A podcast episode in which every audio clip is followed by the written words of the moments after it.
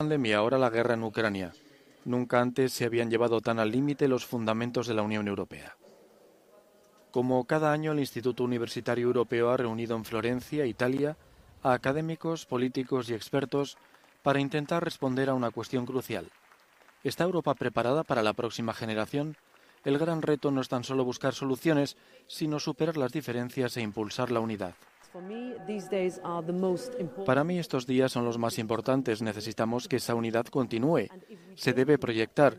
Y si no lo hacemos, no solo le habremos fallado a un pueblo valiente que lucha por Europa, por su integridad territorial, por su soberanía, frente al más brutal ataque e invasión de Rusia, sino que habremos fracasado como líderes políticos. El imperio de la ley, la migración y el cambio climático han sido otros de los temas analizados junto a la guerra en Ucrania y la política energética que ocupan el centro de la agenda europea.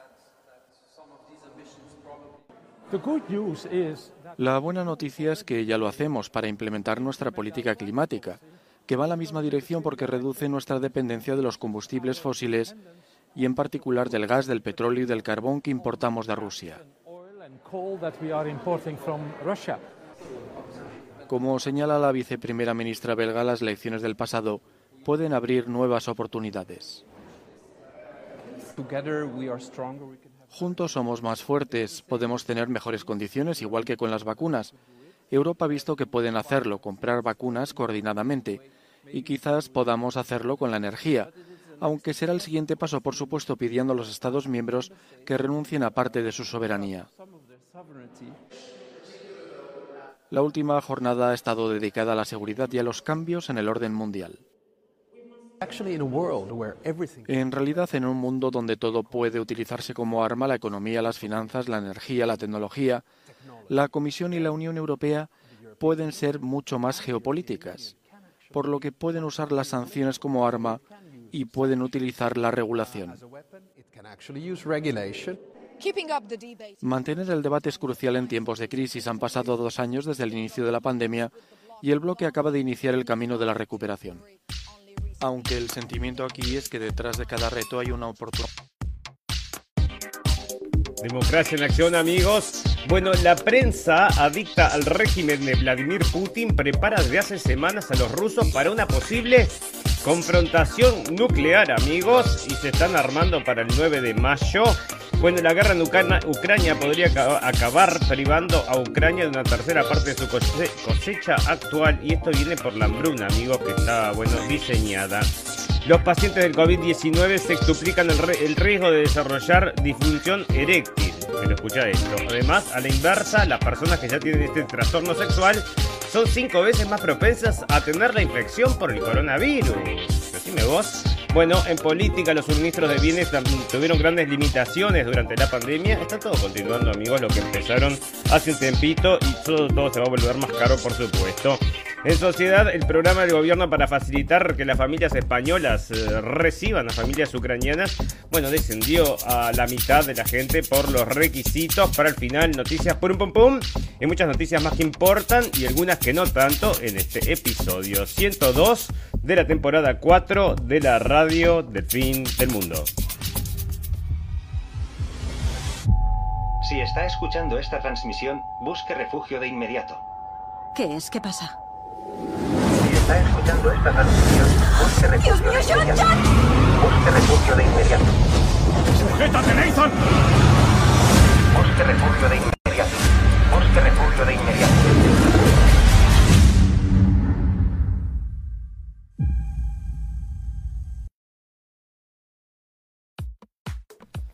Bienvenidos escépticos y libres pensadores, gracias por estar ahí, un nuevo capítulo de la radio del fin del mundo, llegando a ustedes este 7 de mayo del 2022, donde vamos a estar saludando a nuestro amigo Pablito que nos acompaña hoy y que nos está escuchando, así que lo saludamos por su cumpleaños, Pablo Balbi, que también analizamos el mundo entonces con TLB1, si quieren buscar sus análisis están por allá. Bueno, fantástico, maravilloso, resulta que todo lo que está pasando amigos, con todo, es todo la normalización de estas cosas rarísimas que están pasando, está viniendo la prensa. Y ahora te están diciendo entonces que hay un estudio acá que tiene como 30 años estudiando entonces y te dicen que los riesgos entonces de infartos eh, comienza en la infancia. Bueno, es algo que no habíamos escuchado nunca, amigos. Y acá te desarrollan una nota, pero nosotros lo que nos parece que es la normalización de todas estas cosas rarísimas que se están dando en el mundo. Todo el mundo está sospechando y poniendo el ojo. Y lo vamos a estar hablando entonces en la segunda parte, porque bueno, vamos a estar entonces hablando primero acerca del tema principal, entonces esta guerra nuclear que cada vez más se acerca y la hambruna que va a descender de ella, amigos, una hambruna de diseño donde todo el mundo entonces puede ver lo que está pasando porque ya lo están telegrafiando. Y si usted va al supermercado, bueno, ya hay productos que no, no, no hay, ¿no? Por ejemplo, hoy me pasó a mí que quería hacer un rico tuco y no había salsa de tomate, ¿eh? toda agotada la salsa de tomate y el aceite. O sea que vos decime, la gente entonces parece que está, no sé, bueno, también la prensa hace su papel y dicen, por ejemplo, se está por acabar tal cosa y la gente va y acaba tal cosa, ¿no? O sea que auspician entonces las ventas de ciertos productos, pero ya les digo, hay productos que están faltando y van a seguir faltando y encareciéndose porque todas las noticias que están saliendo están eh, diciendo eso. Y acá, por ejemplo, en Alemania, como les digo, amigos, 60% más caro. Entonces, algunos productos subiendo, subiendo. ¿Y cuánto le va a durar esto a la gente? ¿Cuánto va a aceptar entonces luchar por la democracia, por la igualdad, por la tolerancia del batallón Azov con su bolsillo, ¿no? Porque yo creo que la gente ya no pudiendo salir al bar entonces a tomarse una, se va a sentar en la computadora y va a ver, bueno, ¿qué estamos pagando? ¿Por qué estamos sufriendo todas estas cosas? Y se van a comenzar a enterar de un montón de noticias que no sabían, amigos, porque estaban apoyando entonces la democracia, la tolerancia y qué más era. Bueno, el presidente Zelensky y todos estos amigos de ellos, ¿no? Los oligarcas, los oligarcas ucranianos, porque hay también oligarcas ucranianos. ¿Cómo hablan de los oligarcas rusos, amigos? Y ya les digo, el, el tema este con Rusia ya se está volviendo, se está haciendo oficial una guerra contra Estados Unidos. O sea, Rusia ya está reconociendo y Estados Unidos también que están enfrentándose uno contra el otro. O sea que ya está en la prensa, ya está en el plano internacional, ya lo están aceptando. Y bueno, y yo no sé si esto no será solamente eh, un tema de, mm, de hambruna, amigo, de una cuestión que no es una cuestión que surge así esporádicamente, ¿verdad? Esta es la continuación de lo que estaba pasando con el coronavirus. Señores, me está muriendo muchísimas personas, muchísimas personas. Ustedes veían las cifras, decían que primero dijeron cuatro y pico de millones de personas murieron por COVID y dos días después dijeron, no, perdón, perdón, fueron 15 millones. Ah, fueron 15 millones. Mira vos entonces, y todos murieron por COVID. Todos murieron por COVID, entonces 15 millones de personas. Y tenemos un informe entonces acá hablando de mm, que cada una persona que había fallecido, acá está, los datos entonces, los datos dicen que cada una persona que había fallecido por COVID, dos personas fallecieron por no recibir la atención médica, amigos. Esto no estamos hablando de los países occidentales, sino en los países, bueno, de la pobreza asola, amigos, y acá tienen entonces una parte de esta despoblación que comenzó y va a continuar ahora con esta guerra que está absolutamente impulsada para provocar esto, amigos. No es casualidad, acá esto es un plan muy bien calculado y si usted no lo cree, no lo cree, bueno, fíjese que esto no le conviene a nadie, a nadie, a nadie, a nadie, simplemente le conviene entonces a la gente que puede llevar un plan de estos adelante. Bueno, Ucrania podría perder hasta una tercera parte de su cosecha anual de trigo por culpa de la guerra y están diciendo que gran cantidad de, de este material entonces está yendo para los lugares donde más se precisa y la ONU reclama también la reapertura del puerto de Odessa para aliviar la crisis alimentaria mundial que se viene, se viene. Así que amigos, ya saben, entonces por la democracia, ya saben todos ustedes, por la democracia. Y hay que preguntarle a los ucranianos, ¿no? Yo creo que los ucranianos están muy de acuerdo en que destruyan su país en una guerra de estas, de, 6, 7, 8 años, entonces luchando. Y realmente está, ahora sí están destruyendo todas las ciudades, amigos. Las imágenes que salen de Rusia son de ciudades destruidas. Porque no solamente tienen que luchar, bueno, calle a calle, sino que también tienen que luchar contra material antiaéreo, tienen que luchar contra drones que vuelan por no sé dónde, contra tanques de guerras que le mandan de no sé dónde. Y bueno, obviamente esto va a ser la destrucción, por lo menos de la parte civilizada de Ucrania, si no es que se mm, agranda esta cosa rápidamente y nos vamos a una guerra nuclear, como le está diciendo el señor Putin. O sea, yo no creo que estos hombres digan una cosa sin que sea, ¿verdad? Y el señor Putin está entonces empujando esto de que, bueno, eh, atenti, atenti al lupo ya va a llegar. Bueno, Estados Unidos acusó a Putin de distorsionar la historia para justificar su brutal invasión a Ucrania, amigos. Y estas son las reverberaciones de aquel tema de que Putin había, perdón, el señor Lavrov había dicho que el señor Hitler tenía sangre judía. Y bueno, y ahí se armó entonces la, la, la entonces en Israel también. Y le fueron a pedir explicaciones. Y parece que tuvieron una charla telefónica. nosotros le informamos porque la prensa lo traía como, como, como cierto. De que es cierto, nosotros habíamos leído que no había confirmación y nos olvidamos de comentarlo en el programa anterior. No había confirmación del Kremlin, ¿no? Y parece que efectivamente el Kremlin no se disculpó con Israel por estos dichos, sino que, bueno, mandaron entonces una mm, copia de la conversación exactamente como fue y parece que no existía ahí, yo no encontré la copia de la conversación, pero no existía ahí una, mm, bueno, una disculpa entonces. Y lo que sí consiguieron entonces es una, mm, para que acá lo tenía entonces porque lo traía la gente del Haaretz entonces, que es el diario eh, de Israel, ¿verdad? A ver dónde es que está. Bueno, le, piden como una disculpa, ¿no? Entonces, ¿qué obtuvo Putin a cambio? Esto puede ser que aprender. Bueno, el anuncio de Putin, o sea, el anuncio que mm, sacó el Kremlin fue este. En vísperas del día de la victoria en la Gran Guerra Patriótica, que Rusia e Israel celebran el 9 de mayo a Vladimir Putin y Naftali Bennett, Bennett perdón, enfatizaron la importancia especial de esa fecha para ambos para la gente de ambos países, que preservan cuidadosamente la verdad histórica sobre los acontecimientos de esos años y honran la memoria de todos los caídos, incluidas las víctimas del holocausto, amigos. Eso es lo que estaba escrito entonces de parte de los rusos y está saliendo informado entonces por la gente de Jarez que están diciendo esto no es ninguna disculpa, esto es lo que salió entonces acerca de lo que dijeron entonces los rusos. Ahora dónde lo tengo, porque lo estoy buscando, te digo la verdad, esa es una nota interesante entonces y yo la traduje toda, ¿no? Donde en realidad esta gente está diciendo que entre otras cosas el gobierno de mm, Rusia los está acusando, está acusando al gobierno de, de Israel de mandarles eh, gente a luchar. O sea que no puede ser que no lo sepan y ya hay eh, testigos y hay pruebas entonces de que hay gente de Israel luchando allá en Ucrania, amigos. Y bueno, también había pasado también para tirar en, la primera, en la primera revolución, aquella del 2014 en el Maidán, también habían entonces soldados israelíes ahí metidos, ¿no? Bueno, otra cosa que está pasando, amigos, es este discurso de odio, ¿no? Y el discurso de odio, ¿cuál es el discurso de odio? Decir cualquier cosa que, bueno, escúchame esto, Putin podría, vamos a escuchar lo que tiene para decir Putin, no, son todos unos racistas, o no sé qué son entonces, pero este entonces, que es Anatoly Timonchuk, es leyenda del fútbol ucraniano, a traidor a la patria entonces tenés un ucraniano que es un héroe nacional y que no se pone entonces del lado del sistema, amigos. Y mira cómo están entonces todos diciendo traidor a la patria y lo están destruyendo acá, por supuesto. Y bueno, y así, así, amigos. Y los, los misiles Javelin, el icono de ayuda militar occidental a Ucrania, y por esto es que se va a alargar esta guerra. Si los rusos entonces hicieran lo que tienen que hacer y resolverlo, resolverlo rápidamente, pero como dijimos en un momento en la radio El Fin del Mundo, se va a quedar con un pedazo más grande porque se le hicieron más difícil. Entonces, mientras más difícil se la hagan, o sea, para... Primero podría ser que, bueno, vamos a ver a ver si después podemos recuperar las relaciones, pero ya llega un momento en que, bueno, no me importa más nada, ¿no? Ahora hago lo que se me canta y después nos arreglamos como sea, porque pasamos el límite del entendimiento y ya se está llegando a ese punto, amigos. Hasta que no venga el señor bueno, que no venga oficialmente el señor Donald Trump a la Casa Blanca, entonces esto no va a suceder. Y otra cosa que teníamos para hablar, amigos, es acerca de un documental, que ya voy a saltar a eso porque es una cosa muy interesante.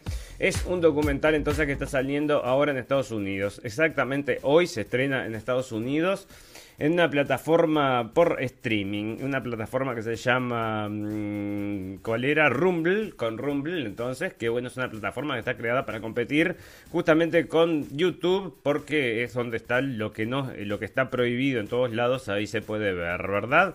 Y resulta entonces que esta gente de Rumble va a estrenar esta película que se llama 2000 mulas, 2000 mulas y se refiere entonces de que hicieron un seguimiento por distintos estados, los estados clave justamente donde el señor el señor Biden le ganó al señor mm, Donald Trump por la presidencia, que donde se, cuando se cerraron, bueno, se cerró la votación Después cuando se volvieron a abrir o se volvieron a contar, habían subido las de Biden en la noche. Una cosa, una cosa rarísima, ¿no? Porque habían llegado justamente los votos estos por correos.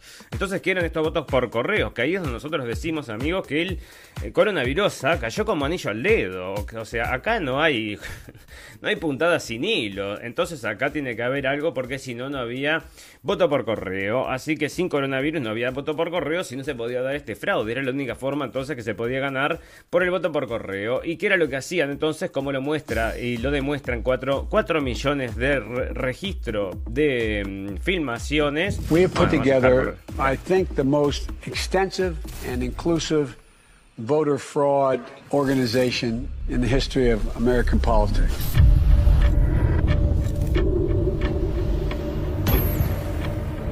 Let me say it again. The 2020 election was the most secure election in American history. Let me begin by asking a very simple question. Do we know the truth about what really happened in the 2020 election? I think millions of Americans know something went wrong, and they have little pieces, and no one's really put it together. I'm agnostic on this question, and I, I am awaiting more information. If I believed the president were a Nazi, I might steal an election. Bold four drop boxes.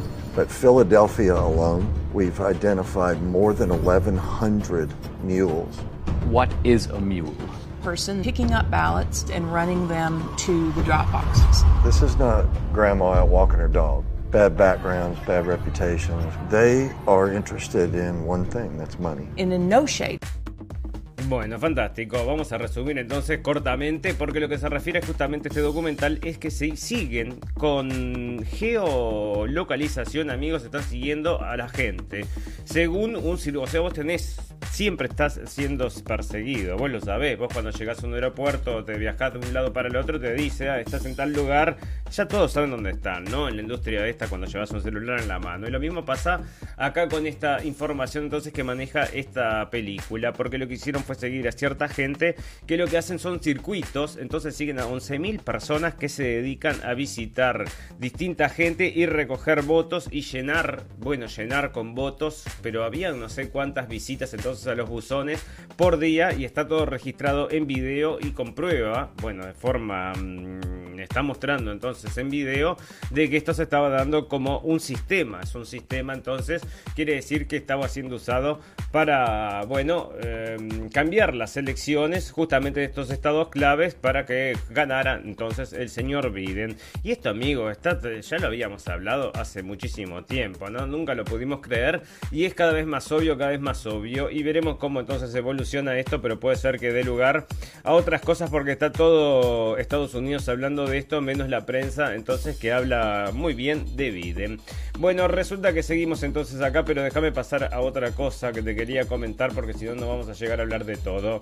Bueno, resulta que la gente se está volviendo, encontraron entonces un producto, entonces que ahora te pueden poner entonces implantes y que van a dar mucho mejor que lo que se usaba anteriormente. Y esto está diciendo entonces el camino hacia los cyborgs amigos. Y bueno, parece entonces que vamos a tener un producto que va a ser cada vez mejor para estos implantes que sirven para todo. Ahí lo están promocionando como locos, ¿eh?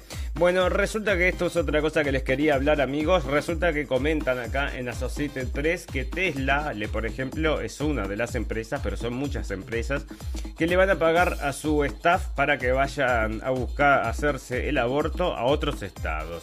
Bueno, vamos a tomar una pequeña, un respiro y un paso, al, un paso hacia atrás para observar esta situación de lejos y la situación que yo veo acá, amigos, es que las empresas están absolutamente contentas con pagarlos con que pagar el transporte para que se hagan el aborto, porque no les sirven empleados embarazados, empleados embarazados, mira cómo te lo digo, porque ahora hay todos los sexos de empleados embarazados porque hay un emoji también de un hombre embarazado, así que ya se viene eso también en cualquier momento. Y bueno, entonces están todas las empresas pagando los abortos y dicen, mira que bien, entonces pagando el viaje hacia los abortos, hacia los estados que se quieren ir a hacer el aborto. Y bueno, es porque obviamente a la empresa le conviene y están todas en la misma y no es porque sean entonces progres progres, sino porque están usando, bueno, eh, uso del sentido común. El hombre fallecido tras recibir un corazón de cerdo estaba infectado por un virus porcino. Esto está saliendo ahora, amigos. Nosotros estuvimos informando acerca de esto que se llama xenotransplantes. Entonces, ¿qué quiere decir esto? Que si vos estás precisando un pedazo de cualquier cosa, te lo da un bichito y te lo dan los cerdos, entonces que son modificados genéticamente para que sean, puedan ser compatibles. Resulta que ya están poniendo una granja en Argentina, donde tienen ya estos cerdos entonces modificados eh, y los están criando para empezar a venderlos. Tengo todo en rojo acá, amigos. Está cayendo toda la transmisión. Esperemos que no se corte. Bueno, y este hombre entonces están diciendo que eh, falleció tras recibir un corazón de cerdo que estaba infectado por un virus porcino.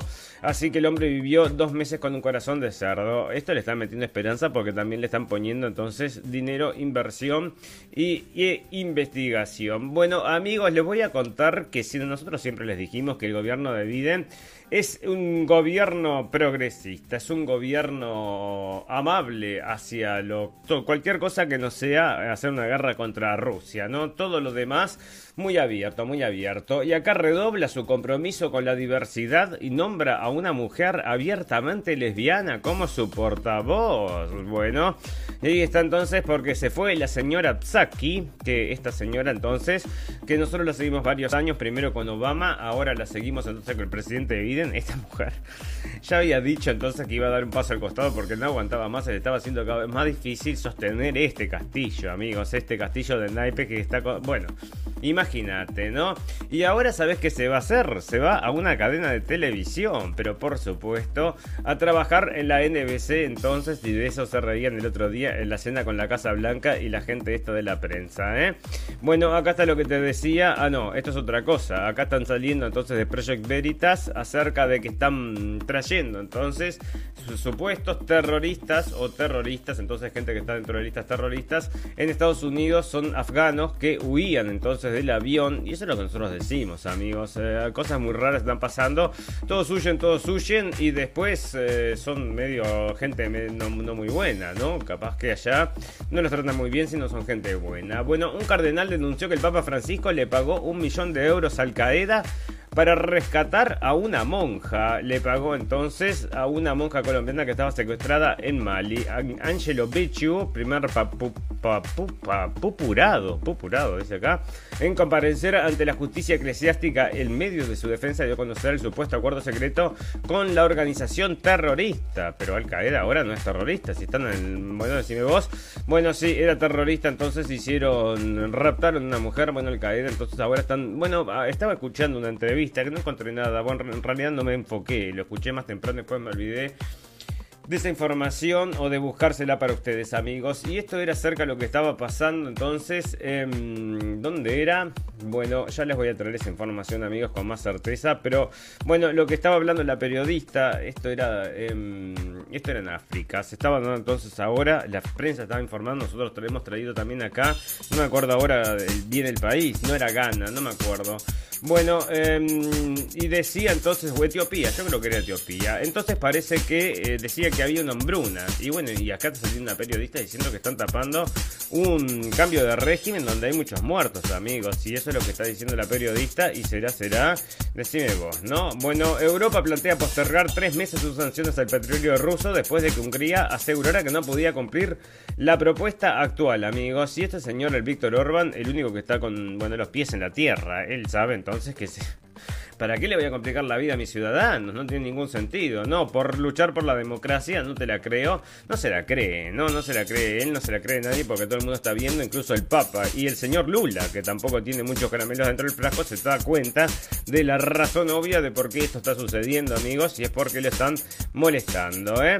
Bueno, se lucha a fuego lento, entonces esto sale del diario de Xinhua, es el diario entonces en español de China, amigos y dice que lucha fuego lento por el derecho al aborto deja al descubierto división de Estados Unidos y agrega combustible a la polarización política.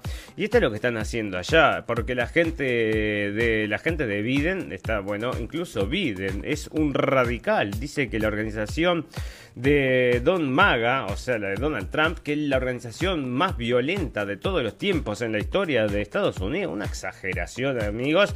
Y todo esto lo sustentan entonces con esto del 6 de enero, que lo único que tienen para decir algo, ¿no? Y el 6 de enero, que todo el mundo puede ver y buscar información, está todos los videos para ver, si nosotros los hemos traído también acá en la radio El Fin del Mundo, los policías les abren las puertas para que entren al, para que entren al parlamento ahí y después dicen que estaban rompiendo todo. Y eso eran los de Antifa, entonces que estaban mezclados ahí.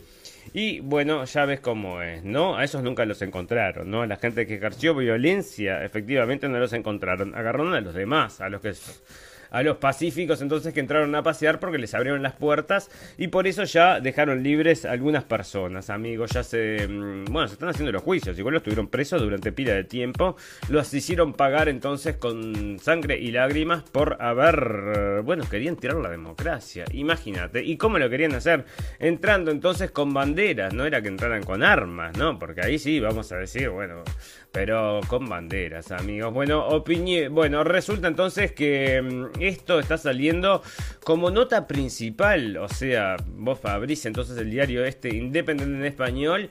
Y resulta que tenés como nota principal que esta chica, yo no sé ni quiénes son, ¿no? Pero te voy a leer de qué viene la mano. No salir con la. No, salir con la rapera no binaria. G-Flip no convierte a Crystal Stause en lesbiana y este es el porqué.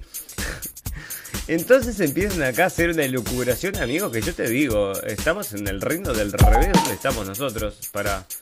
Eh, dice, solo cinco meses después de romper con su jefe, ya, dice, bueno, la estrella de Selling Sunset, que Christine Stause, de 40 años, aprovechó la reunión de la quinta temporada del programa que se transmitió en Netflix para confirmar los rumores de que ella está en una relación y más feliz que nunca con la rapera australiana como, conocida como G-Flip. G-Flip Georgia, nacida niña como Georgia Flippo, o sea, asignada mujer al nacer, se identificaba públicamente como lesbiana antes de declararse no binaria en Instagram el año pasado. Eso significa que aunque no se identifica total o exclusivamente como mujer, tampoco necesariamente se identifica como hombre, en contraste, como digamos, con actores, bla, bla, bla. Entonces, como no se identifica ni como mujer ni como hombre, entonces la otra no es lesbiana. Entonces no le puedes decir lesbiana. Y yo te digo, estamos cada día en una cuestión, le están buscando el pelo el huevo de una forma, amigos. Pero, y acá está saliendo que le están haciendo exámenes para, ¿dónde lo tengo? Eh, esto es la Asociación de Pediatría de Estados Unidos, ¿dónde lo tengo? Y que estaba haciendo exámenes para los niños entonces transgéneros a partir de los 5 años. Y decían, el estudio decía entonces, ¿dónde lo tengo? Pero lo tengo traducido. Para acá está la los resultados. Descubrimos que en promedio, 5 años después de su transición social inicial, el 7,3 de los jóvenes había realizado una nueva transición al menos una vez. Al final de este periodo, la mayoría de los jóvenes se identificaron, se identificaron como jóvenes transgéneros binarios, el 94%, incluido el 1,3% que hizo una nueva transición a otra identidad antes de regresar a su identidad transgénero binaria. 2,5% de jóvenes identificados como cisgénero y 3,5% como no binarios. Las identidades cisgéneros posteriores fueron más comunes entre los jóvenes cuya transición social inicial ocurrió antes de los 6 años. La retransición a menudo ocurría antes de los 10 años. O sea que vos decime, ¿no? Yo no sé estos estudios lo están haciendo en la Sociedad de Pediatría de Estados Unidos, amigos, con niños a partir de los 5 años. Y lo siguieron entonces 5 años entonces eh, para hacer este estudio y sacaron estas conclusiones, ¿verdad? Entonces lo que dicen es que no, no se arrepienten no se arrepienten en esta etapa, ¿no? Cinco años después, según dicen ellos. Así que ahí está la situación, están estudiando todo esto, amigos, porque ustedes saben cómo es. Una venta muy importante entonces de, mm, ustedes ya saben, de todos estos, em, pastillitas, ¿verdad? Bueno, no vamos a tener gas, no vamos a tener petróleo, no vamos a tener, bueno, ¿qué vamos a tener? Energía nuclear como opción europea para reducir la dependencia de Rusia.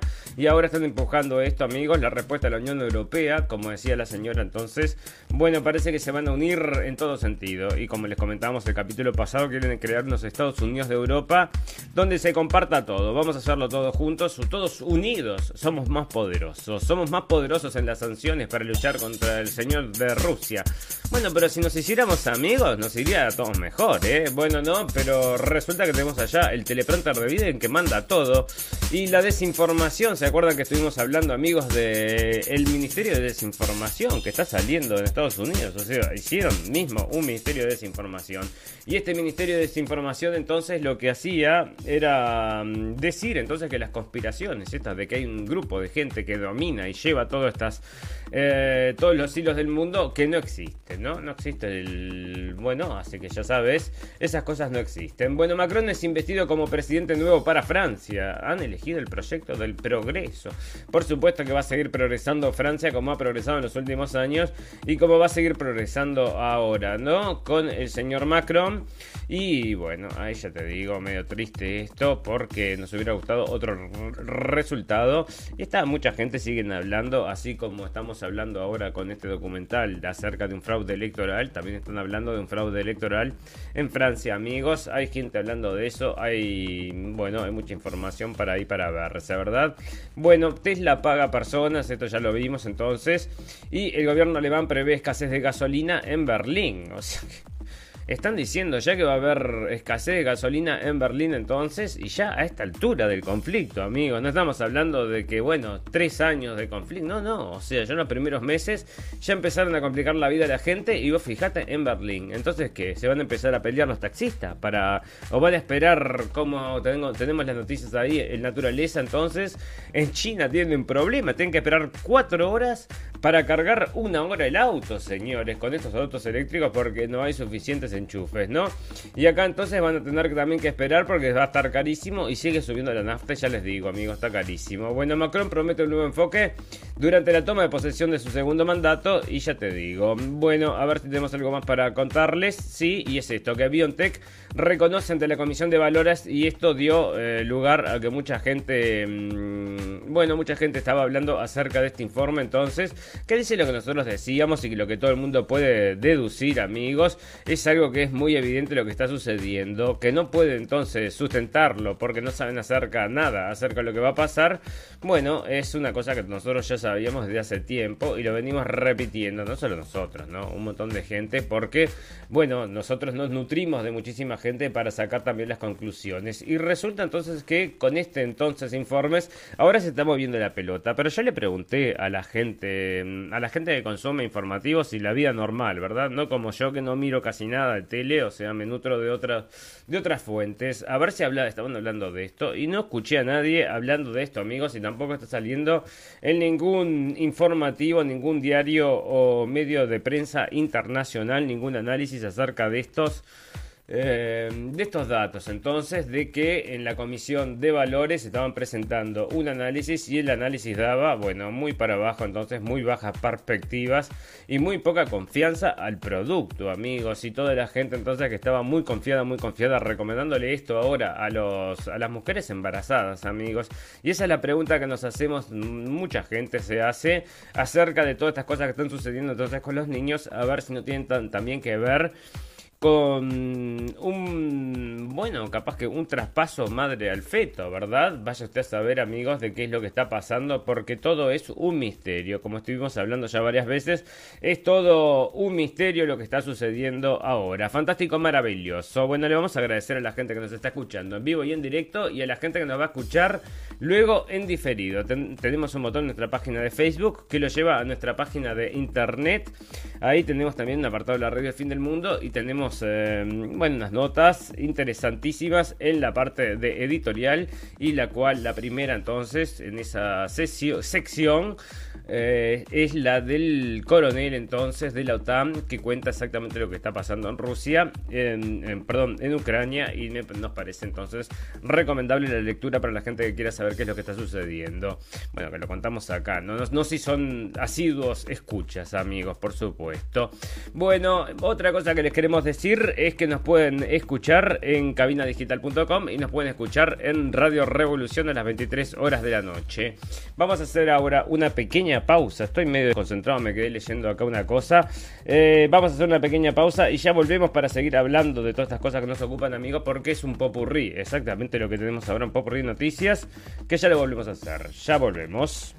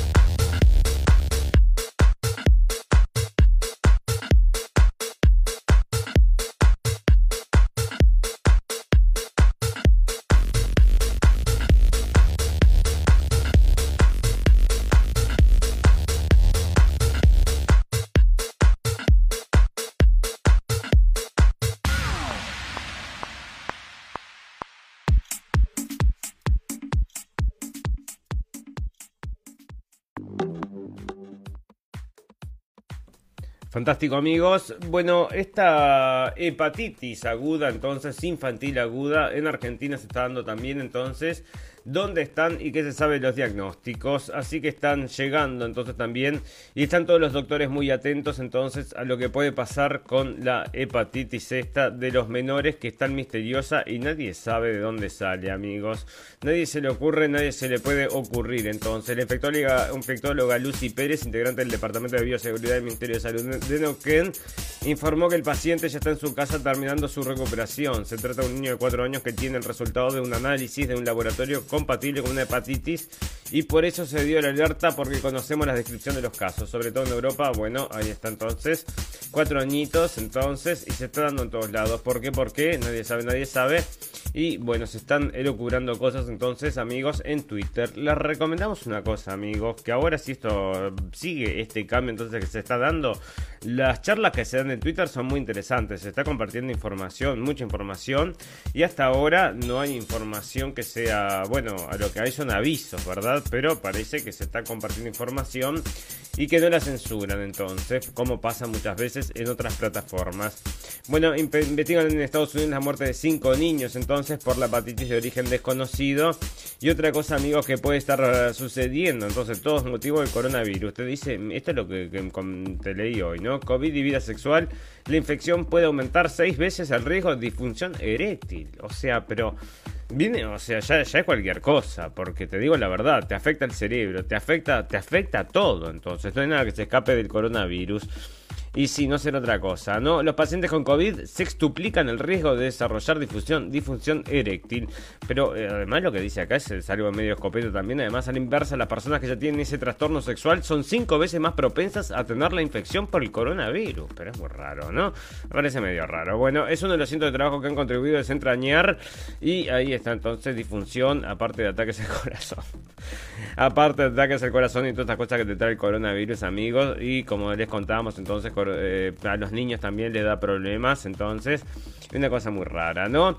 Acá la Asociación Española de Vacunología, esa Asociación Española de Vacunología, y el señor Amos García Rojas dice, dice él, entonces, o nos vacunamos o acabamos en una UCI o muertos, no hay opción. Bueno, entonces bueno, no puedes tomar otra chance, no podemos otro camino, solo dos vías entonces, una UCI o la muerte entonces si no te vacunas entonces.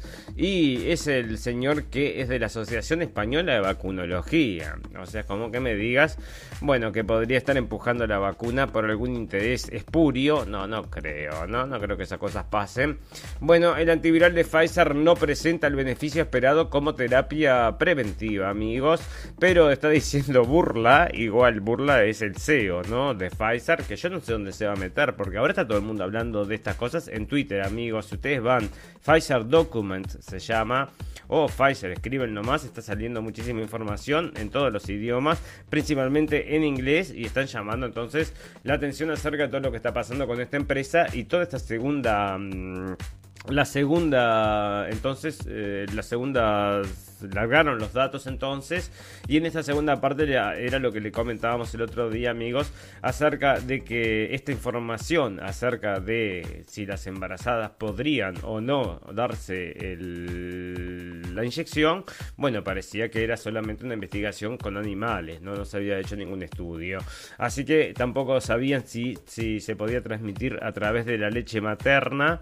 Y bueno son todas cosas que mm, se lo tendrían que haber avisado entonces a las madres, dígame usted, ¿no? Parece que era todo muy seguro y bueno, una cosa rarísima, la, información, amigos, está siendo absolutamente bueno, em, manejada, o sea, están arreglando los números como quieren, porque, o sea, ahora con todas estas reglas que pusieron, bueno, si no tenés tres dosis, no sos vacunado. Entonces, ¿qué quiere decir esto? Que la gente que fallece con dos dosis no tenía ninguna vacuna, y ahí cuenta también entonces en los gráficos, pero esto es un juego de ganar-ganar, que, o siempre ganan estos muchachos.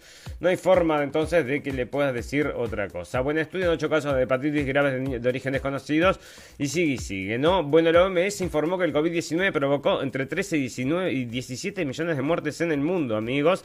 Y como les leíamos hoy, cada una persona que fallecía por COVID, dos personas fallecían por no, no tener atención médica. Y esto lo tenemos ahí, lo vamos a compartir luego.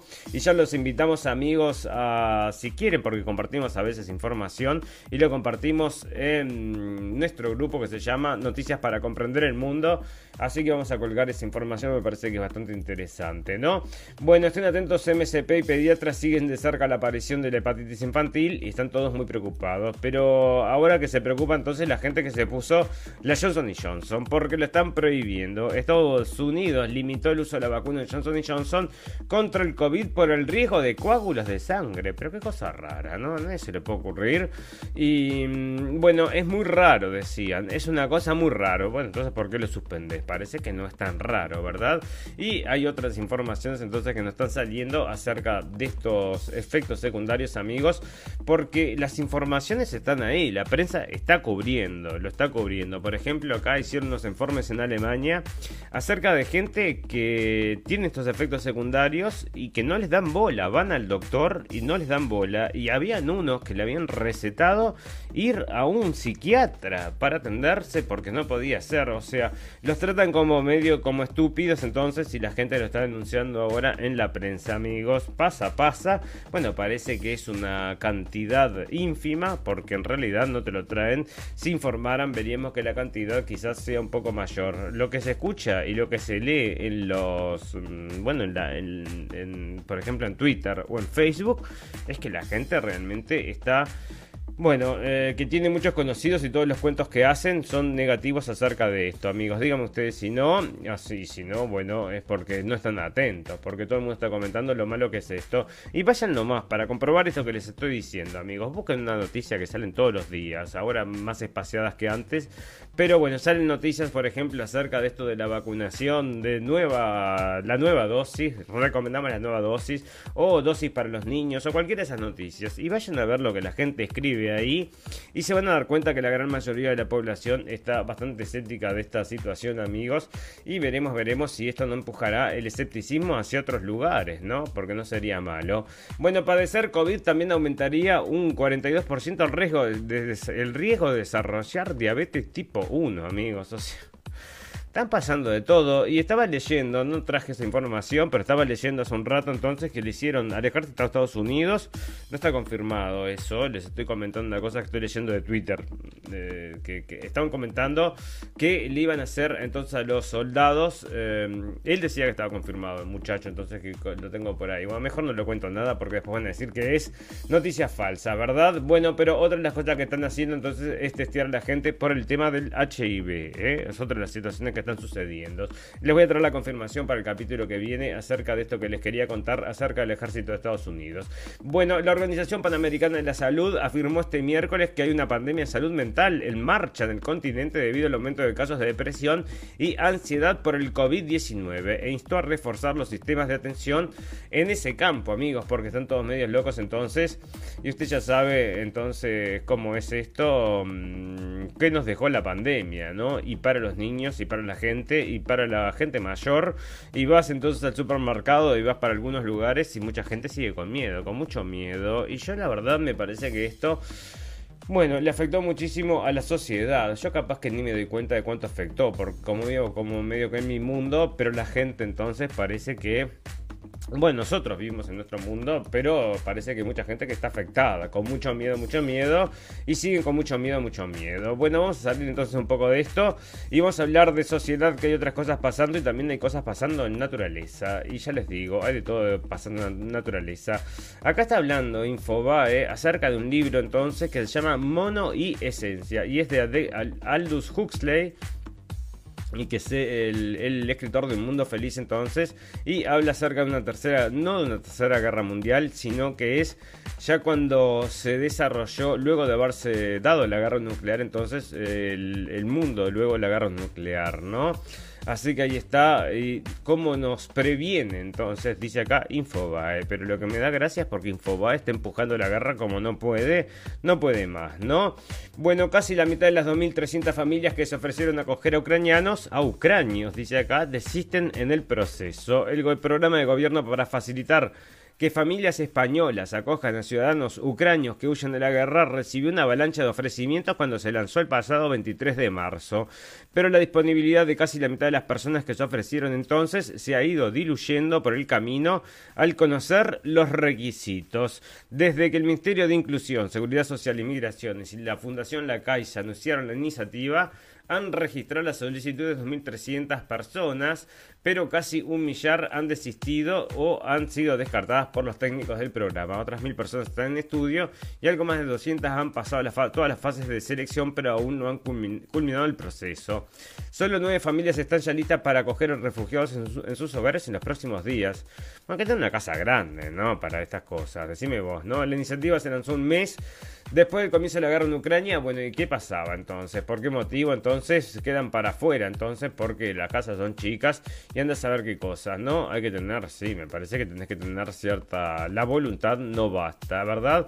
Bueno, en Ecuador lamentan la denuncia de la Asociación Nacional de Fútbol de Chile, es esto, ante la FIFA esto, ¿por qué ANFP? Bueno, no sé, pero era la de Chile. Espero que la Federación Chilena nos pida disculpas después de que se aclare todo.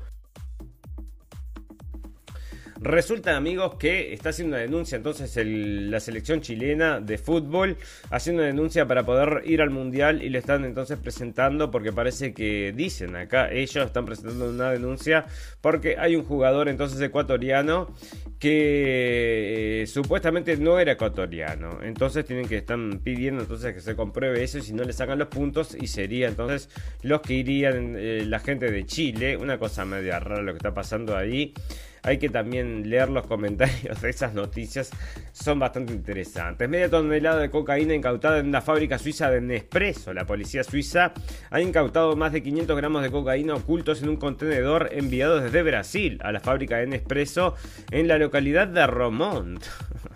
Los trabajadores de la empresa que descargaban los sacos de café en grano descubrieron la droga e informaron a la policía. En un registro posterior de cinco contenedores de transporte se encontraban más de 500 kilogramos de cocaína, según anunció la policía el jueves. El valor de la droga en la calle, cuya pureza era superior, superior al 80%, se estima de más de 50 millones de francos suizos. O sea, 50 millones de dólares entonces. Em, y ya ves, ¿no? Bueno, una heroína queer y latina es la nueva apuesta de Marvel en la secuela de Doctor Strange, amigos. Y esto lo siguen empujando, ¿verdad? O sea, todas estas cosas y cada vez les... Bueno, esto tiene un público cautivo, es lo de Marvel, ¿verdad? Pero cada vez se está poniendo entonces más raro también esto de la cultura popular que ya, bueno, está en decadencia, nos parece a nosotros amigos. Ya va a llegar un punto que vamos a decir, bueno, ya está, hasta los superiores me superaron, ¿verdad? Bueno, fantástico, maravilloso. Vamos a hablar dos, tres cositas de naturaleza y luego vamos a ir redondeando este capítulo, a ver si tengo algo para contarles de naturaleza. Y esto es de tecnología y naturaleza, amigos. Y parece entonces que los autos allá, esto es en China entonces, y tenés que esperar cuatro horas para que cargar una hora el auto, entonces, y parece que le está bueno, dando problemas entonces a esta gente allá en China, que parece que tiene un mercado de datos muy importante que es de Tesla, ¿no? Bueno, el Sol emitió dos brutales llamaradas esta semana, amigos. ¿Y por qué traigo esto? Porque estas llamaradas estaban diciendo que pueden provocar los mismos efectos entonces que una bomba de... ¿Dónde lo tengo? Allá en política, una bomba de EMP.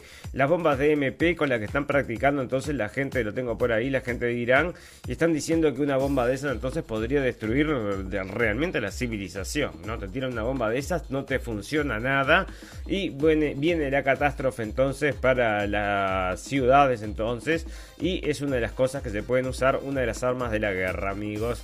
Bueno, Arizona y California parece que se transformaron por el cambio climático, amigos. Así que ya lo ves, el cambio climático está transformando el mundo y nosotros lo que decimos, amigos, es que el cambio climático es una cosa que puede ser que esté cambiando el clima, porque el clima siempre está cambiando. Así que en ese sentido no le llevamos la contra a esta gente. Fantástico, maravilloso. Bueno, vamos a cerrar este capítulo, amigos, y para cerrarlo, lo cerramos con las noticias del final. Noticias por un pum pum, noticias que decís, bueno, no quiero escuchar más noticias. Cerrá y vamos. Tengo algunas acá que son medias extrañas, ¿no? Bueno, pero ya te digo, ¿no? Con esto de la guerra entonces en Ucrania y con esto de pedir dinero y con todo lo que le están mandando entonces, pero resulta que ahora están vendiendo la ropa del presidente ucraniano para recaudar el dinero para la guerra de Ucrania. Por un pompón, amigos. Vendieron entonces una remera verde del presidente de Ucrania y el precio era 50 mil dólares. Entonces, y bueno, quien la habrá comprado, la habrá comprado él mismo y la va a vender, revender de vuelta, amigos. Por un pompón, con toda la plata que le está llegando, como si precisaran dinero, pero no. Pero dinero para ayudar a los refugiados, no. Para ayudar a la gente que se está muriendo de hambre, no. Para parar la guerra tampoco, para hacer política tampoco, pero para luchar entonces contra los rusos malos, por supuesto, por supuesto, y es lo que nos va a llevar amigos a la guerra del fin del mundo, como les decimos nosotros, el Armagedón. Bueno, fantástico, maravilloso. Le vamos a agradecer a toda la gente que nos estuvo escuchando en vivo y en directo y a toda la gente que nos va a escuchar en diferido. Tenemos un botón en nuestra página de Facebook que lo lleva a nuestra página de internet. Ahí tenemos un apartado de la radio del fin del mundo donde pueden escuchar los podcasts, nos pueden bajar en su teléfono. Amigos, ustedes saben que todas las cosas buenas tienen un final, pero todas las cosas malas también. Solo nos resta desearles salud, felicidad y libertad y recordarles que lo escucharon primero en la radio del fin del mundo. Nos vemos el martes, amigos. Gracias por la atención. Chau, chau, chau, chau.